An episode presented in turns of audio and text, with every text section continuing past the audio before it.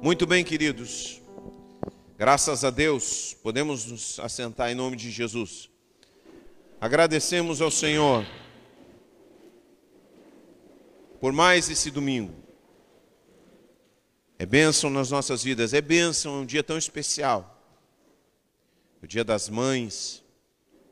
Que bom nós que temos as nossas mães, né, aqueles que têm suas mães, sua mãe, né, perto de si, é um privilégio, é uma alegria, e a gente tem que curtir, curtir esse momento enquanto nós temos essa oportunidade. Sei que para muitos é um dia de saudade, mas a saudade também é um bom sinal. Quando nós temos saudade é porque algo bom ficou dentro do nosso coração. E, de certa forma, né, nossos pais, quando se vão, eles deixam uma parte deles em nós. Né, nossas características, nosso jeito de ser, até aquelas coisas que eles costumavam dizer, daqui a pouco começam a brotar na nossa boca, é, nos nossos hábitos, e a gente puxa a vida, da onde isso saiu? E foi as heranças que os nossos pais nos deixaram. Não é assim? Então a gente pode se alegrar, mesmo na saudade, a gente pode se alegrar porque temos coisas boas para nos lembrar. Isso é muito bom, isso é muito precioso. Queridos, eu quero trazer uma palavra, justamente estamos no Dia das Mães, eu quero trazer uma palavra sobre família. Porque eu acredito que nós não podemos deixar nunca de falar sobre família. Igreja é família de Deus, né? Somos a igreja família de Deus. E não é, esse nome não é coincidência, porque nós temos uma forte ênfase na família aqui. Então temos muitos cursos que fazemos, porque nós também temos esse diálogo né, com todos, todos os campos do conhecimento. Tudo aquilo que é verdade é verdade de Deus. Não é assim? Toda a verdade pertence a Deus. Você concorda com isso? Não fui eu que disse isso, foi Agostinho que disse, Agostinho de Hipona, um grande homem de Deus na história da igreja. Ele disse que toda a verdade é verdade de Deus. Então, quando a medicina descobre uma verdade, essa verdade pertence a Deus, porque o Deus é o Deus criador. Quando a psicologia descobre uma verdade, ela descobre uma verdade de Deus, porque Deus é o Deus da verdade. Amém? Ele não nos revelou tudo. Então, nesse diálogo, nós temos essa ênfase que temos aqui na família, tudo aquilo que a gente puder aprender sobre família, a gente vai trazer aqui para dentro da igreja. Tudo que nós podemos. Por quê? Porque nós entendemos, e essa, essa é uma revelação de Deus, que Deus nos criou não como indivíduos, mas nos criou dentro de uma família. Já ali, quando Adão né, foi criado, Deus olhou para Adão e disse, Deus olhou para Adão e disse assim: não é bom que o homem esteja só. Então criou Eva para ser sua companheira. Então o mundo nasce a partir das famílias, a partir da família. Então esse é um plano anterior à queda. Antes de que o mundo né, caísse, já havia uma família no jardim do Éden. Então nossa ênfase, nossa busca constante é entendermos a família, é modelarmos a família, é relembrarmos coisas antigas que às vezes nós nos esquecemos e que nós precisamos manter sempre presente. Porque o que, que acontece?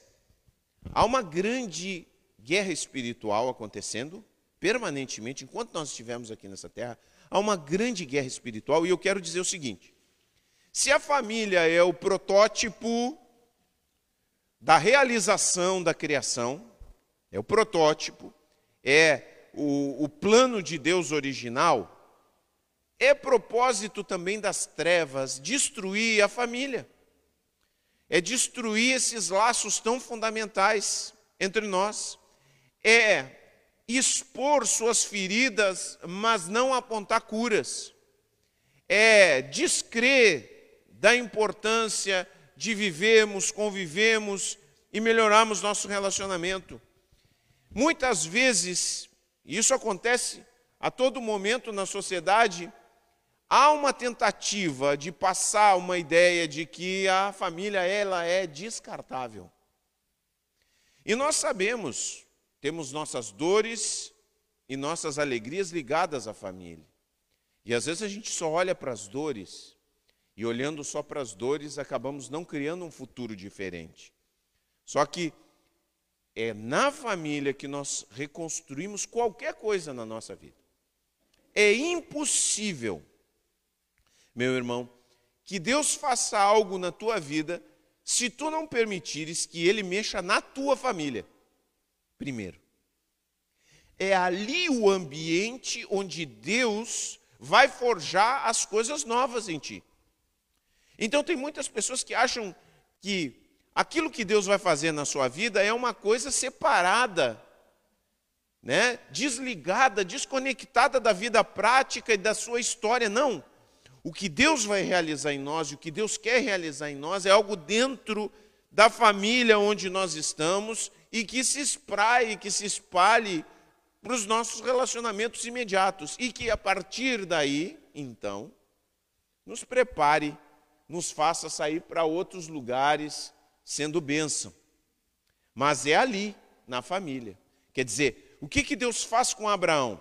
Eu vou te abençoar para que tu sejas uma bênção para todas as famílias da terra. Então, o que, que Deus forja e cria em Abraão? Ele faz, ele cria e desenvolve uma família, dá a ele um filho, dá a ele uma descendência e uma promessa. E a promessa está ligada a uma grande multiplicação. Então, é muito importante nós entendermos que estamos permanentemente, permanentemente, em uma guerra espiritual em relação a essas questões de família. Nós estamos sempre recebendo algumas mensagens. E tem uma, duas coisas que eu acho tão interessante, que hoje em dia, dos dois polos, presta bem atenção, dos dois polos políticos da, da nossa nação e em todo o mundo, tá? Existem dois polos políticos que enfatizam diferentes questões. E nesse sentido, a política, não como política partidária, mas como ideias que circulam na nossa mente, precisam ser questionadas e que a gente precisa entender que às vezes a gente está influenciado por essas questões. Existem duas entidades espirituais que nenhum de nós vai dizer assim, não, isso aqui é demoníaco. Mas são entidades espirituais que estão tentando substituir o papel que é da família. A primeira entidade que alguns polos políticos tentam colocar é o Estado. As pessoas querem que o Estado faça pelas pessoas aquilo que só a família pode fazer. Então, tem muitas coisas, e até às vezes a gente diz assim: é, mas o Estado não faz nada. Só que uma das coisas mais importantes que nós deveríamos, na verdade, uma das coisas mais importantes que o Estado deveria se preocupar era promover de todas as formas possíveis espaços, lugares, mentalidades que favorecessem o fortalecimento da família e não substituir a família. Porque o Estado não pode substituir a família. O Estado não tem vocação para dar afeto. O Estado não tem vocação para criar laços profundos. O Estado não tem vocação para educar emocionalmente crianças. Não tem esse papel. E muitas vezes, alguns projetos políticos querem isso. Querem que o Estado ocupe o lugar da família. Agora, por outro lado, e esse é o lado que não é criticado, nós temos outra entidade que é a entidade do mercado. Então, em nome do mercado, as pessoas não estão tendo mais filhos. Você já viu? Ah, não dá mais para ter filho, né? Imagina, tem que trabalhar, trabalhar. Vejam só, isso já entrou dentro da nossa cabeça. Então a gente acaba planejando a nossa família de acordo com as exigências do mercado. A gente prepara os filhos, mais do que qualquer outra coisa, para o mercado. Vejam só o que o mercado ocupa, o espaço que ele ocupa, dentro das nossas vidas e dentro das nossas mentalidades. Então, nós achamos, muitas vezes, que, ah, não, realmente, né, eu, eu, eu tenho que trabalhar, minha vocação é trabalhar, e tempo para a família não tem, é assim mesmo. Não, nós temos que questionar as estruturas da nossa sociedade que cada vez mais sobrecarregam as pessoas, pais e mães, de tal forma que as pessoas não têm mais tempo para lazer, não têm mais tempo para estarem com seus filhos, não têm mais tempo para estarem um com o outro. Então, nós temos que ter esse questionamento e temos que ter essa mentalidade que essas duas forças tentam substituir algo fundamental de Deus na nossa sociedade, que é a família. Nem o mercado, nem o Estado podem fazer, nem ocupar esse espaço fundamental. Porque, uma vez que eles de alguma forma substituam, a sociedade entra no caos. E muito do caos que nós vemos é isso. Muito daquilo que nós vemos, olha, nós vemos, vejam bem, isso é uma construção de muitos anos, hein, gente? Isso é uma construção de muitos anos. E agora a gente vê, nós vemos famílias esfaceladas, a coisa mais comum são famílias esfaceladas. Essa é a coisa mais comum que existe. Só que isso é consequência de que foi entregue o cuidado e a importância e a mediação das famílias e a orientação para essas duas entidades, Estado e mercado. Só que elas não têm essa vocação. E aí então nós temos um mundo totalmente dissipado, desagregado, há uma desagregação, gente. E quando o ser humano não pode florescer num contexto de família, ele perde a total referência, ele entra em colapso, em desordem. E a gente precisa entender isso. A gente precisa entender isso. Então, saiba que o que Deus faz em nós, crescimento, avanços, Ele vai fazer em um contexto de família. Sempre. Sempre. Se uma pessoa diz assim, ó, eu estou crescendo espiritualmente, mas esse crescimento não pode ser aferido de forma prática em atitudes dentro do contexto familiar, então o seu crescimento espiritual é vão. É ilusório. É uma sensação, mas não uma realidade concreta.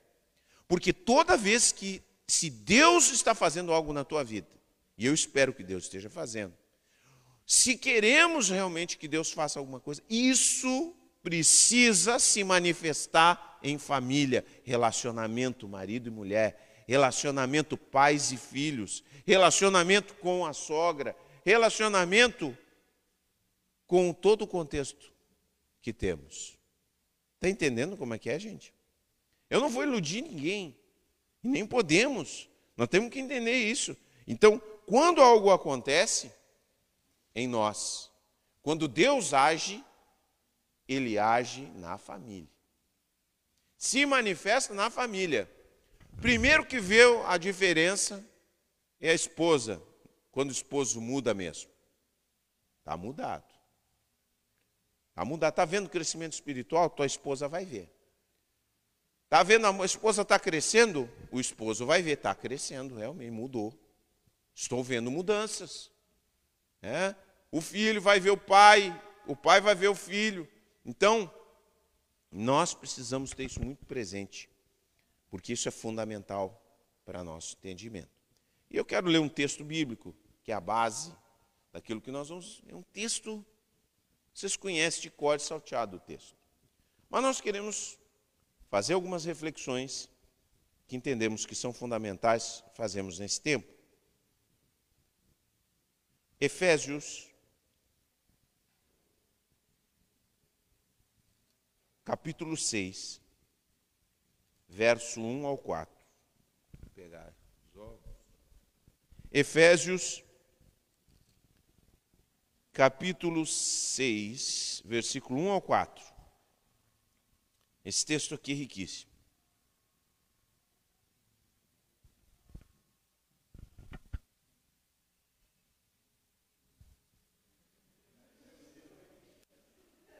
Esse sino está meio tétrico, né?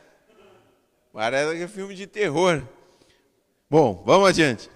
Capítulo 6, versículo 1 ao 4. Olha aí, ó. Toda vitória começa na família. Começa na família e termina na família também. Diz assim: Filhos, obedeçam aos seus pais no Senhor, porque isso é o certo a fazer. Isso aqui não passou de moda, gente, viu? Não passou de moda. Quem está debaixo da liderança de um lar precisa obedecer seus pais. Quem comanda é pai e mãe. Amém, queridos?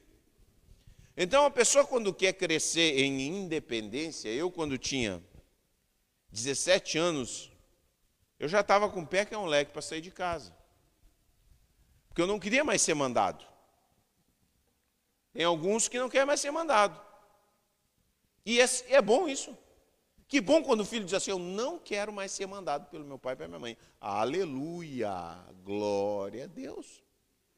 Isso é sinal de crescimento. Isso é sinal de crescimento. Quer dizer, a pessoa tem um alvo. Porque a pior coisa que tem é o filho querer permanecer constantemente mandado e dirigido e liderado pelo seu pai. É crescimento. Então, vejam bem, mas enquanto estamos dentro de casa, certo? Enquanto estamos na casa da mãe e do pai, quem dá as ordens, quem canta de galo, quem orienta, quem aponta os lugares, são os pais. E o pai tem que deixar isso claro para o filho também. Não. Enquanto estamos aqui, é assim. É assim que funciona. É assim que, é assim que a vida é. Então, quando alguém deseja muito não ser orientado, não fica bravo, viu, meu irmão? Você, mãe, pai, oh, meu filho, porque os pais hoje são drameiros, como diz o meu filho, né? São drameiros. Eles fazem os dramas, entendeu? Ai, meu filho disse que ele não quer mais ser mandado por mim. Claro, ótimo. Graças a Deus. Então, meu filho vai preparando, então, pensando no teu trabalho. Ah, vai morar no kitnet, mas se tu tem tudo aqui, não trava esse crescimento do teu filho. Glória a Deus. Os pais estão querendo que os filhos fiquem com 30 anos, bebezão, meu Deus do céu, coisa horrível, horrorosa. Horrorosa que um bebezão fique muito tempo. É bom que o filho cresça. Então, quando seu filho der sinal de que não quer ser mais mandado, Dê graças a Deus. Agora, por que, que muitas vezes o filho se acomoda dentro de casa? Porque o pai não lidera. Os pais não lideram. Deixa o filho fazer o que quiser. Chega a hora que quiser, bota som a hora que quiser. Aí fica assim, ai, mas eu quero que o meu filho se sinta bem em casa. Não é assim. O filho tem que se sentir bem em casa? Tem. Mas quem estabelece regras são os pais. É assim, gente. Tudo que é lugar é assim. E nós estamos tentando criar uma anomalia que não é família, ou seja, os pais ficam como uns bebês sujeitos aos filhos, aos, aos, aos caprichos. Não é. A palavra de Deus não diz, filhos, isso aqui não mudou. Quem tentar mudar isso, deixa eu dizer uma coisa para vocês. Cara que disser, que disser que quer mudar isso, ele está criando caos na sociedade. Ele está criando a confusão, ele está promovendo um inferno. É só olhar situação onde pais não exercem liderança. É melhor uma liderança falha do que nenhuma liderança dentro do lar. Então, Seguimos lendo, tá? Honra seu pai e sua mãe. Esse é o primeiro mandamento com promessa. Se honrar pai e mãe, tudo lhe irá bem e terá vida longa na terra. Que benção isso aqui. Que benção. Isso aqui é uma é uma palavra que temos ensinado repetidas vezes, mas não podemos cansar de dizer isso. Só que acontece uma coisa. Às vezes nós estamos, nós pais, nós dizemos para os nossos filhos, ensinamos, olha, tem que honrar pai e mãe, a Bíblia diz, tem que honrar pai e mãe.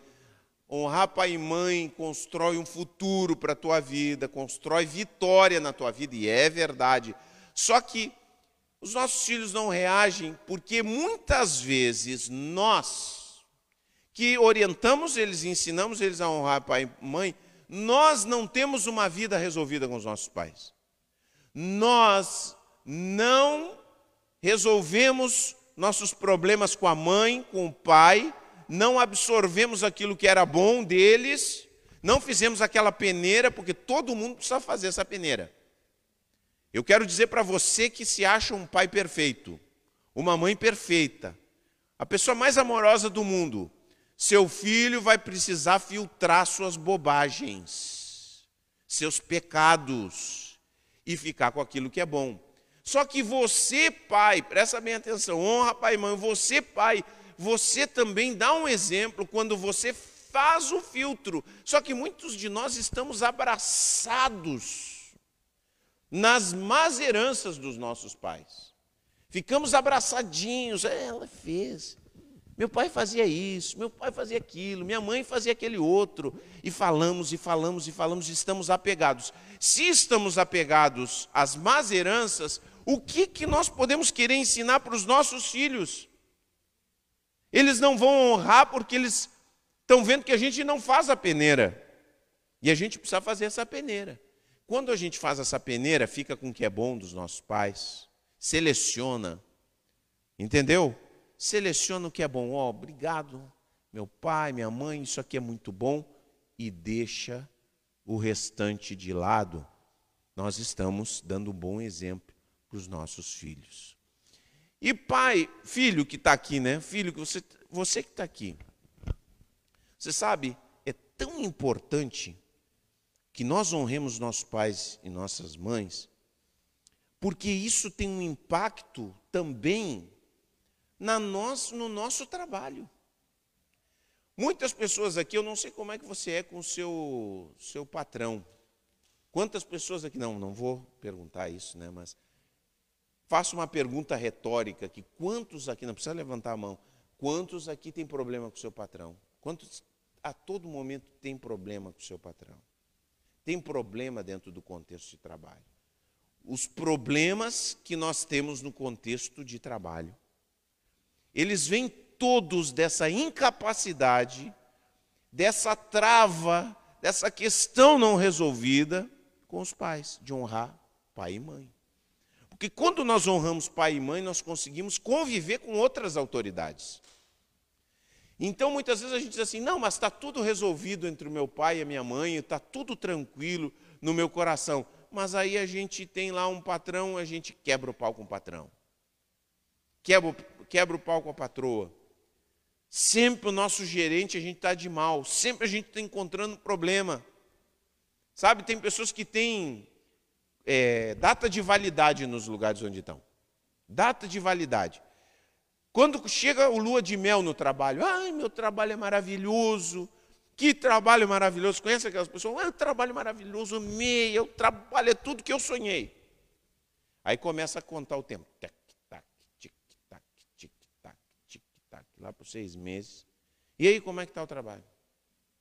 É. Não era aquilo que eu estava pensando.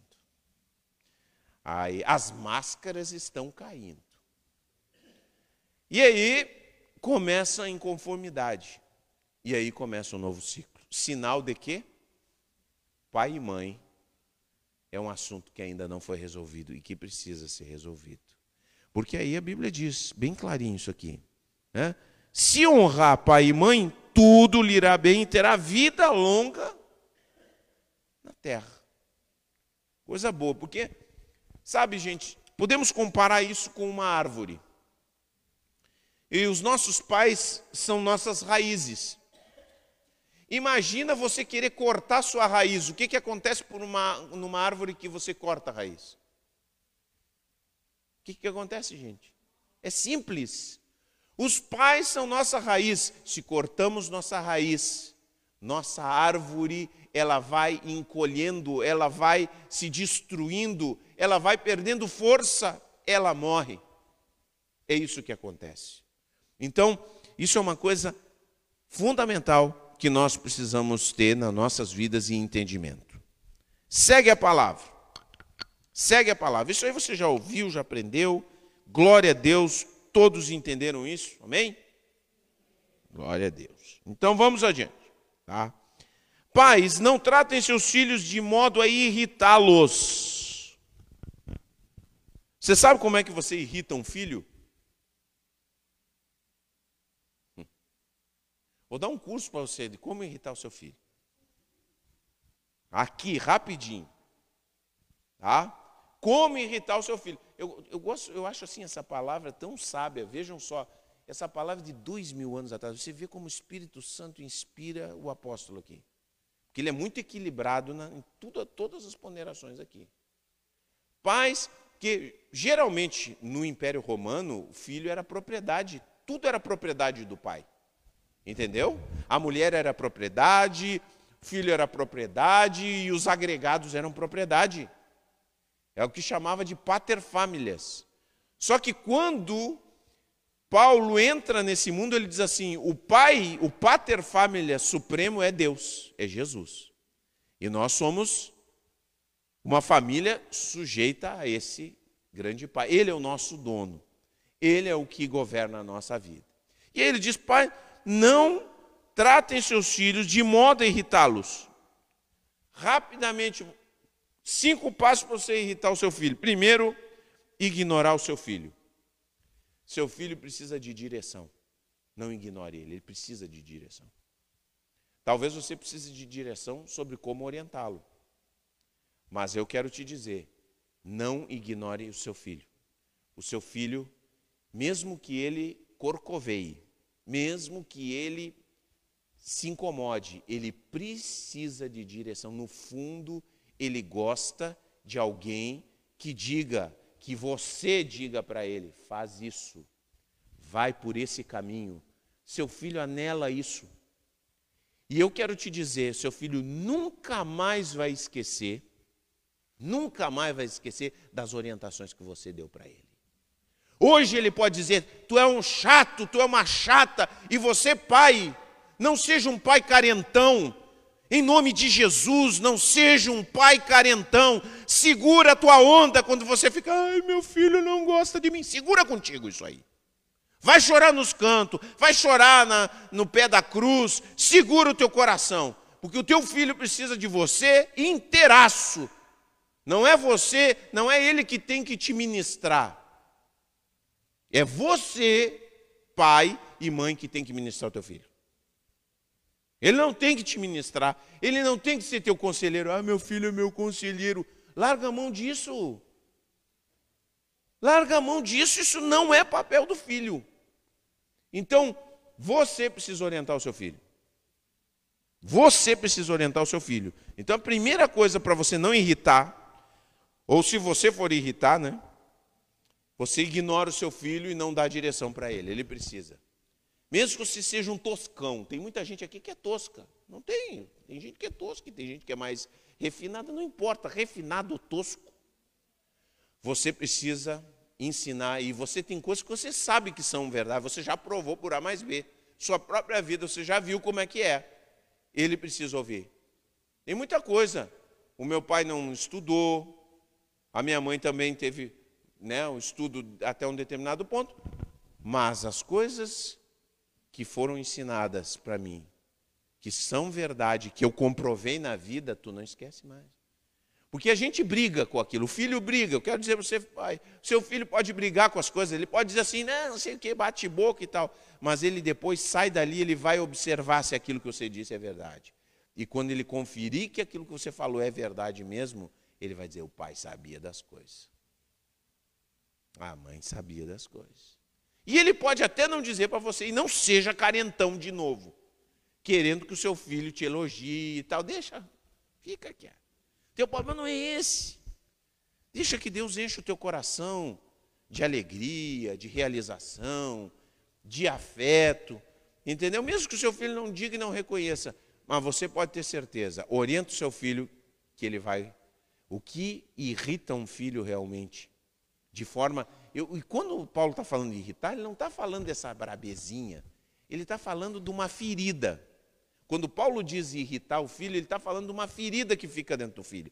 E fica uma ferida dentro do filho quando ele é ignorado e não diz nada. Porque essa geração, pode ver essa geração que foi criada pelos hippies, se criaram nos anos 60 e tal, né? não, é proibido proibir. Eu já vi várias entrevistas de quem se criou debaixo do é proibido proibir. Eles anelam por orientação. Meu pai nunca me disse nada. Meu pai nunca me apontou caminhos. Meu pai nunca me, me, me abriu a cabeça. Meu pai nunca disse, cuidado com essa pessoa aqui. Olha que importante que é, gente, que os nossos pais cheguem. Às vezes eu vejo, tem filhos aí passando perigo perto de marginais. Sabe o que, que é? Meu pai não abre, meu filho, tu não anda com esse cara.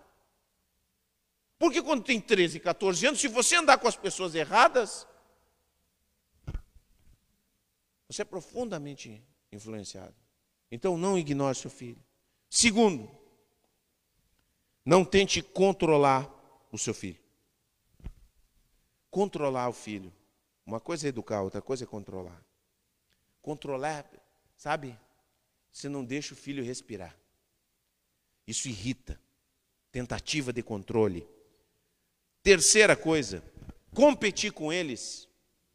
Olha, gente, tem os pais tem os pais, mães que competem com as filhas e pais que competem com os filhos. Eu me lembro que eu sempre joguei futebol com o Tomás, né, desde pequenininho. pequenininho. E, mas, claro, imagina, né, jogando com uma criança, faz um chute, faz o gol, faz o gol a hora que quer, né, porque é uma criança. E eu, mas eu deixava, deixava ele ganhando, ganhava, né, eu ganhava umas mas ele ganhava bastante, assim. Deixava ele, ele ganhando, né? Ganhando E ele chegava e dizia assim: Pai, tu está deixando eu ganhar, né? Digo, não, meu filho, não estou deixando ganhar, calma. Porque, entendeu? Não posso competir com uma criança. Eu não posso esmagar uma autoimagem que está sendo construída. Entendeu? A mesma coisa a mãe. A filha vai lá, tenta se, se vestir e tal. Aí a mãe, como é que eu estou, mãe? Está parecendo uma palhaça. Tem umas mães tem essa delicadeza. Entendeu? Então, não irrite seu filho. Quarto, desorientar pela incoerência. Se irrita o filho, dizer uma coisa e fazer outra coisa. Isso é uma coisa. E outra coisa é você estar tá em tudo que é lugar com ele, não deixar ele ter o seu espaço longe de você. O filho, à medida que cresce, presta atenção, à medida que o seu filho cresce, mais e mais ele precisa que você recue. O pai que quer, sabe, decidir tudo, decidir tudo, ele irrita o filho. E quando você irrita o seu filho na estratosfera, o sinal da, de que você passou do ponto é a rebeldia exagerada do seu filho.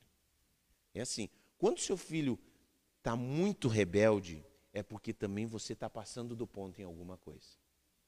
Está entendendo? É difícil para um pai aceitar isso. A gente geralmente diz, não, culpa do meu filho. Mas a gente, às vezes, está onipresente demais, a gente está, às vezes, controlando demais, entendeu? Às vezes a gente está orientando de menos também.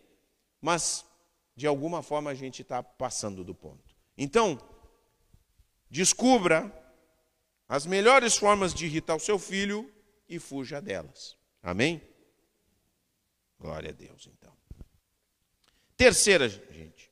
Terceira coisa que eu quero dizer para vocês, porque tem essa palavra aqui, presta bem atenção. Eduquem, Paulo utiliza a palavra eduquem-nos depois ele utiliza a palavra disciplina. E depois ele utiliza a palavra instrução. Cada uma dessas é uma palavra original que tem um significado. Educar tem um significado no original de nutrir para a maturidade. Depois, disciplina é a palavra paideia, que vem daí pedagogia, tá? É o treinamento integral e educação dos filhos que se relaciona com o cultivo da mente e da moral, e também o cuidado e treinamento do corpo. E depois, instrução é advertência e repreensão. Todas essas coisas, toda essa instrução tem um objetivo. Vamos para frente? Aqui. Por próximo.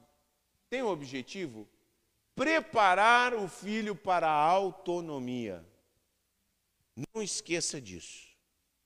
O propósito da educação que você dá para o seu filho, disciplina, instrução, educação, tem um propósito básico.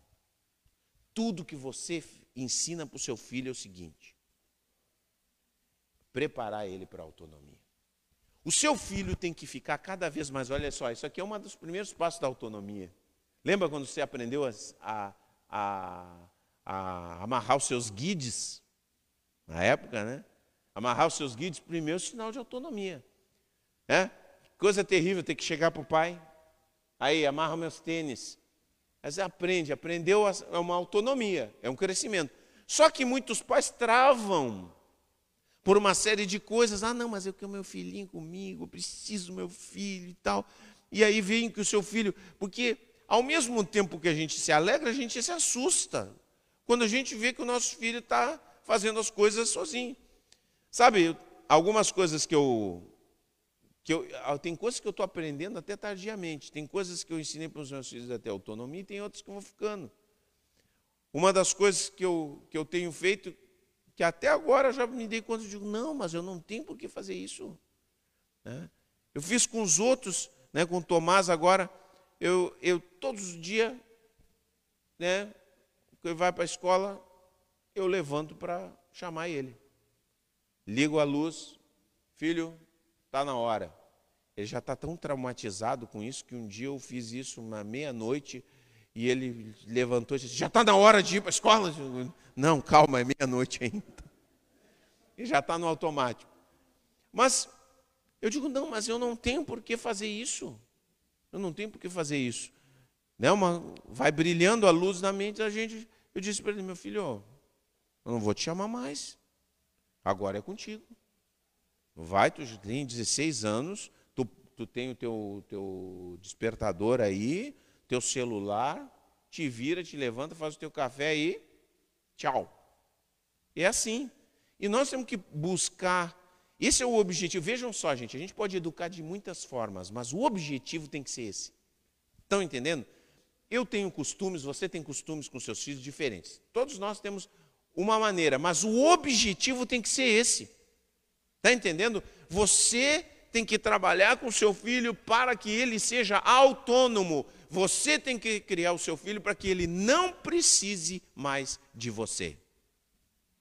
Vou repetir. Você precisa criar o seu filho, você precisa criar um filho e uma filha que não precise mais de você. Não chora, tá? Por favor. Pensa assim, que legal. Meu filho dá conta da vida sozinho. Minha filha se vira. Minha filha, meu filho, resolve seus problemas. Procura ajuda quando precisa, mas ele não é dependente. Ele não é uma pessoa incapaz. Está entendendo como é que é, gente? Está entendendo? Eu sei que isso é. Hoje está difícil. Os pais não estão se resistindo a isso aí.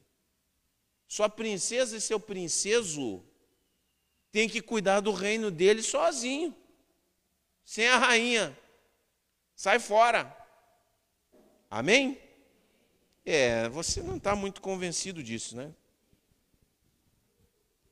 Mas que Jesus te ajude a entender que esse é o grande objetivo da educação a autonomia do seu filho. E por último, gente, que eu quero com, comunicar, dentro da educação, e vamos colocar o outro quadro aqui, por favor. Tá? Como é que nós. E aí, mais uma vez, eu digo, né, eu, ah, nós temos liberdade de. de, de é, tem muitas maneiras de fazer a mesma coisa. Tá? Mas o que, que nós precisamos, como nós vamos alcançar o objetivo da autonomia? Eu falei para os homens no, no retiro, eu falei uma palavra básica: hábitos. Nós temos que, dentro da nossa, do nosso contexto familiar, nós temos que ensinar para os nossos filhos hábitos. Porque é a partir de hábitos que se constrói o caráter e a vida. Então não adianta assim, ó. Se você chega e diz assim, ó, tu tem que trabalhar, meu filho, tu tem que trabalhar, o trabalho é importante tal, tal, tal, tal. O que, que é isso? É discurso. É sermão. Até tem uma música da, da da Madonna Papa Don't Preach. Papai não dê sermão. A gente gosta de lavar, né? Vamos falar a verdade, eu também. A gente lava e, e dá sermão e tal. E muitas vezes a nossa educação é essa, é dar sermão. Só que o que realmente vai fazer a diferença no nosso filho é ensinar hábitos. Hábitos. Limpar o quarto é um hábito. Não é assim?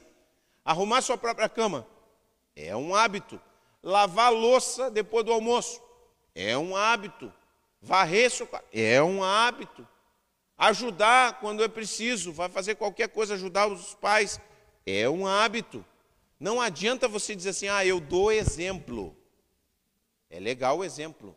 Mas a educação que Paulo está falando é uma educação que desenvolve hábitos. Então, tudo aquilo que você quer que o seu filho desenvolva na sua vida, você precisa desenvolver um hábito. Se ele não tiver um hábito, se ele não estiver acostumado, ele não vai fazer quando a vida chegar. Ou ele vai apanhar muito. Vocês sabem, eu conheço uma pessoa, não vou falar, né? Uma pessoa que que que acabou se desenvolvendo muito tardiamente. Por quê? Porque não criou o hábito de fazer determinadas coisas. Por exemplo, espiritualidade. Vamos falar de espiritualidade. Tá? Não tem como nós é, é convertermos nossos filhos. Isso não está no nosso poder. Mas nós temos que criar hábitos com eles. Eles têm que perceberem em nós uma vida espiritual real e têm que perceber que nós envolvemos eles nas atividades tem curso, tem reunião, tem culto, nós levamos os nossos filhos no culto. Chega um momento que eles dizem assim: Eu não gosto disso. Isso não faz sentido para mim. Tá bom, enquanto não vai fazendo sentido, vamos, vamos junto. Vamos participando. Porque é a partir do entendimento da importância, do papel da vida espiritual, é que vai sendo inculcado, vai entrando na cabeça o que, que tem o que está acontecendo. A partir da, dessa vivência, criação de hábitos. Então, são muitos hábitos que nós poderíamos numerar aqui. Mas se você quer que o seu filho cresça, se você quer educar, você precisa desenvolver nele hábitos, coisas que ele faz todos os dias. Respeito. Você quer que o seu filho seja respeitador? Sim ou não? Sim, claro que você quer. Seu filho, você não pode ficar desculpando má educação do seu filho.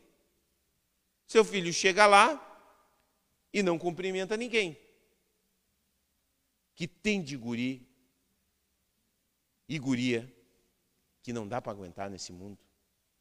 Porque são nojentos. Você diz isso também, né? Aquela nojenta. Aquele nojento passou por mim, nem me cumprimentou. Mas não cria um nojento, meu irmão. Não cria uma nojenta na sua casa. Quer dizer, passa ali, passa pela pessoa. A cumprimenta quando quer. Isso é um hábito, gente. É um hábito. E se você cria um, um, uma, uma pessoa, um, uma criança, um adolescente que se habitua a cumprimentar as pessoas, ele vai cumprimentar toda a vida. ele vai cumprimentar. Eu recebi essa, cumprimento os vizinhos, cumprimento as pessoas. Quem é mais velho chama de senhor, eu chamo senhor até hoje.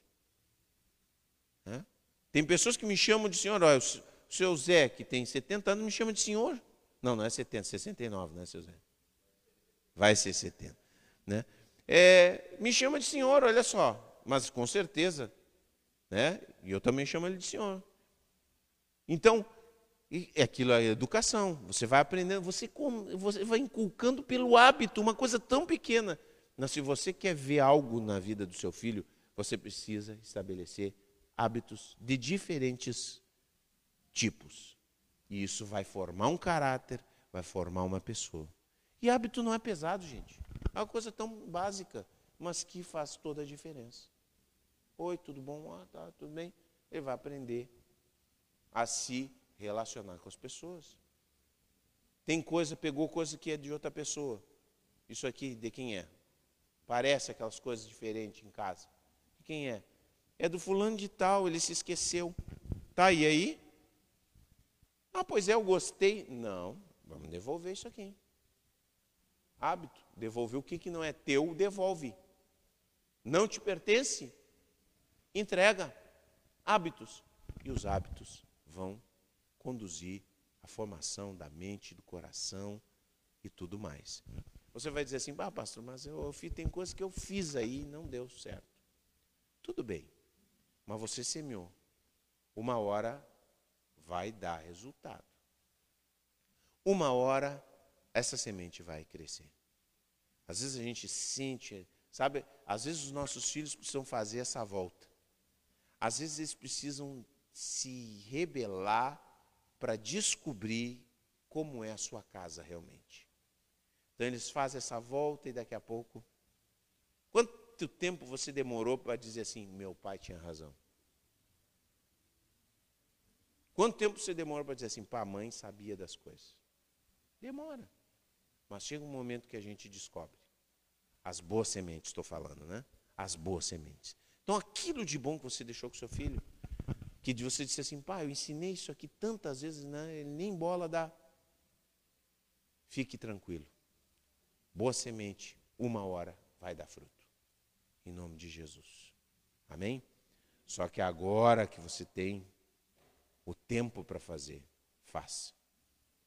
E fique tranquilo que você vai ver o resultado. Vamos ficar de pé em nome de Jesus.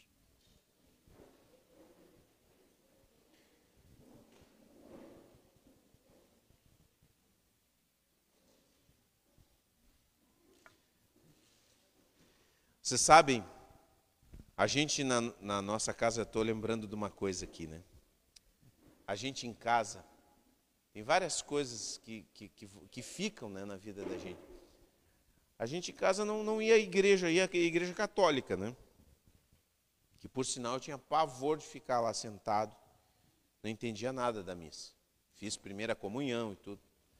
Mas eu me lembro que a minha mãe tinha um cuidado, eu, eu vejo assim hoje em dia como, como a, a, a pragueja. Já viu? Dizem coisas assim, que chega a te assustar as palavras que usam, né? E, e isso aí não é fiasco. Mas eu me lembro que a minha mãe tinha, tinha palavras que ela não aceitava que falasse. E aquilo ficou gravado na minha mente a despeito de eu não ser crente. Né? Não era crente, mas uma palavra que a minha mãe não deixava que a gente dissesse era maldito. Ficou assim, na minha mente está bem clarinho. Né? Meu filho, tu nunca diz isso para uma pessoa maldito. Isso não se diz para uma pessoa. Então, sempre ela dizia isso aí, e eu absorvi aquilo ali. Apesar de ser terrível, eu não amaldiçoava. Outra coisa que ela também dizia, praga, não era para dizer ninguém, praga. Sai daí, praga. Não, não fale isso aí, meu filho. Isso não se diz para as pessoas. Então são hábitos que nos dão conta do temor de Deus. Sempre diz, olha, ele ia dizer assim: Deus nosso Senhor não gosta. Então tá. Então vamos. Então fica uma coisa ali. Então fica o temor do Senhor. Então o dia que você tem contato com a palavra de Deus, você não está sem noção. Alguma coisa está lá dentro. E foi o que aconteceu. Eu sabia que Jesus era Jesus, que Deus tava, era supremo, que tinha que ser respeitado. Então nunca me arvorei contra Deus. O temor de Deus estava ali. Então quando ouvi a palavra de Deus, digo não, realmente, esse é o caminho, a verdade e a vida. Glória a Deus. Amém? Gente, eu sei que entre o ideal e o real há uma distância. Muito do que eu falei para vocês é o ideal. E muitos de vocês, quando eu falei no ideal, pensaram no real. O que, que Deus quer de nós? Nós não vamos pular do real para o ideal. Mas Deus quer que a gente caminhe. Saia da nossa realidade e caminhe em direção àquilo que Ele planeja para nós. Então, se você tem uma situação na sua vida, essa palavra não é para você se entristecer e dizer assim, pai, eu sou um fracasso. Não é esse o objetivo. Presta bem atenção nisso. Essa palavra não é para dizer que nós somos um exemplo de perfeição na educação dos filhos. Também não é isso. Essa palavra é para mim e para vocês, porque eu tenho muitas falhas também. Para mim e para vocês, para nós sairmos do real e caminhamos em direção ao ideal. Essa palavra é para você caminhar. Amém? Vamos caminhar, irmãos. Vamos concordar em caminhar. Amém? Podemos concordar nisso? Podemos aceitar isso? Eu quero caminhar da onde eu estou para um outro ponto, para um ponto melhor, para um novo jeito de ver as coisas, de fazer as coisas. Em nome de Jesus. Senhor nosso Deus, nosso Pai. Vamos pedir para as famílias ficarem pertinho aí. Está perto, abraça a sua família. Fica pertinho da tua família aí. Coisa boa estar tá perto da família, da sua mãe, seu pai, todo mundo aí. Se você está. Se você não está, lembra deles com carinho. Hã?